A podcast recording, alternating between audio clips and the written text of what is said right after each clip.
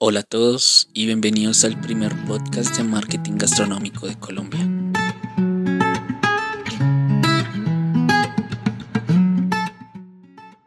En esta ocasión vamos a hablar sobre el marketing gastronómico digital y nuestra primera recomendación es el uso de videos en tu estrategia digital. Hay estudios que indican que el 85% del tráfico total de Internet es mediante el video y que el 54% de todos los usuarios de Internet y de las redes sociales miran video de forma mensual. ¿Esto qué se debe? A que un video permite conectar de una mejor manera con las personas y en una estrategia de marketing gastronómico. Esto es una de las mejores opciones que tienen mediante la creación de contenido que muestre los valores, que muestre la filosofía, muestre el trabajo que se hace dentro de la empresa. El video es la mejor forma de comunicar las ideas y de conectar con la comunidad digital. Y en eso es en lo que se debe basar la estrategia digital de un restaurante o de una empresa de alimentos y bebidas hoy.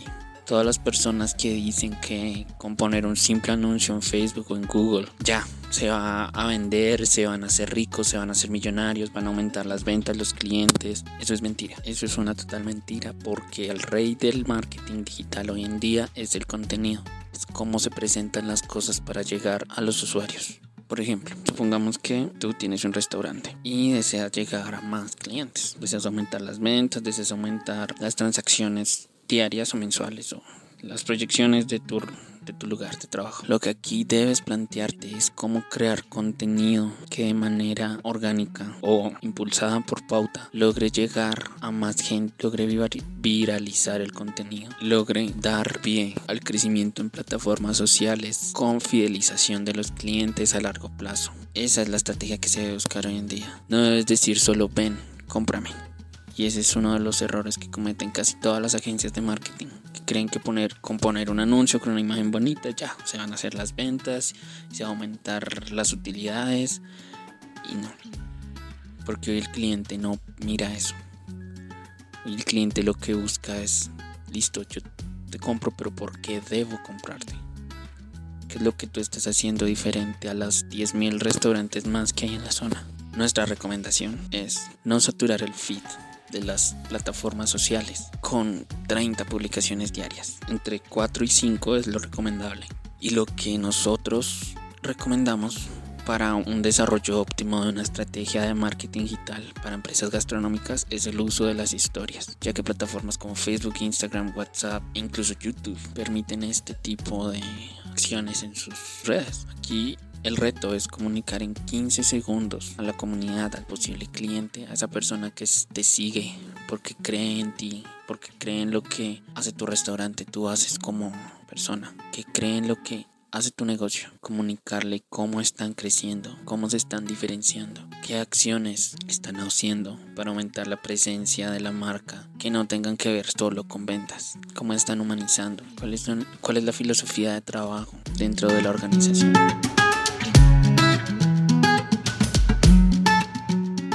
Seamos claros en una cosa. Si hablamos del sector gastronómico, en el que el 97% de los emprendimientos y de las empresas que existen se catalogan como pequeñas o medianas, no todas tienen un gran presupuesto para apostarle a una gran campaña de marketing de pauta digital. Una gran opción para ellos es el marketing de influencers. ¿Y a qué nos referimos con esto? Hay dos tipos de influencers. El gran influencer, que es aquel que tiene miles incluso millones de seguidores con el que puedes pautar, ya sea que él promocione tu restaurante, por ejemplo, hablando de restaurantes, promocione el restaurante, suba una foto, una historia comiendo con el, con el staff del restaurante. Pero esto no es tan recomendable. O sea, sí es recomendable, pero no puede no trabajar de forma tan óptima porque tener una cantidad tan amplia de seguidores se pierden los valores del restaurante en la comunicación del mensaje, porque no todos los seguidores van a ser van a estar interesados en ese tipo de contenido y muchos de ellos tienen precios muy elevados. La estrategia que nosotros planteamos que la gran mayoría de emprendedores gastronómicos debería aplicar se basa en los microinfluencers, personas con de 5 a 15 mil seguidores, porque ellos van a tener una audiencia mucho más fidelizada. Y si son influencers gastronómicos, son influencers que su contenido está 100% relacionado con la comida, ahí es, ahí es donde tienen que apuntar porque la audiencia sí va a tener claro y sí va a apreciar 100% el contenido que ese microinfluencer suba, comparta, publique sobre tu empresa. Es una gran idea de promoción y ellos no tienen precios tan elevados. Incluso pueden hacer colaboraciones que es una de las mejores opciones para crecer orgánicamente dentro de plataformas como Instagram, por ejemplo, o incluso YouTube.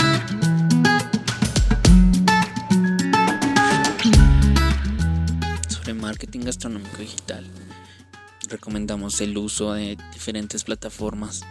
Es una gran idea para comunicar los valores que se tienen dentro de la compañía de hacer llegarle a ese posible cliente el mensaje de listo, no me compres ahora, pero deberías tener en cuenta todo lo que nosotros hacemos, que te vamos a ofrecer el mejor producto, el mejor servicio, los mejores ingredientes y la mejor calidad. Esa también es una forma de diferenciación y es una estrategia que si hoy no estás teniendo en cuenta, empieza a tenerla en cuenta. Gracias por escuchar nuestro podcast. No olvides compartir y suscribirte. Nos vemos en una próxima ocasión y recuerda que nos encuentras en redes sociales como Apexes SMM.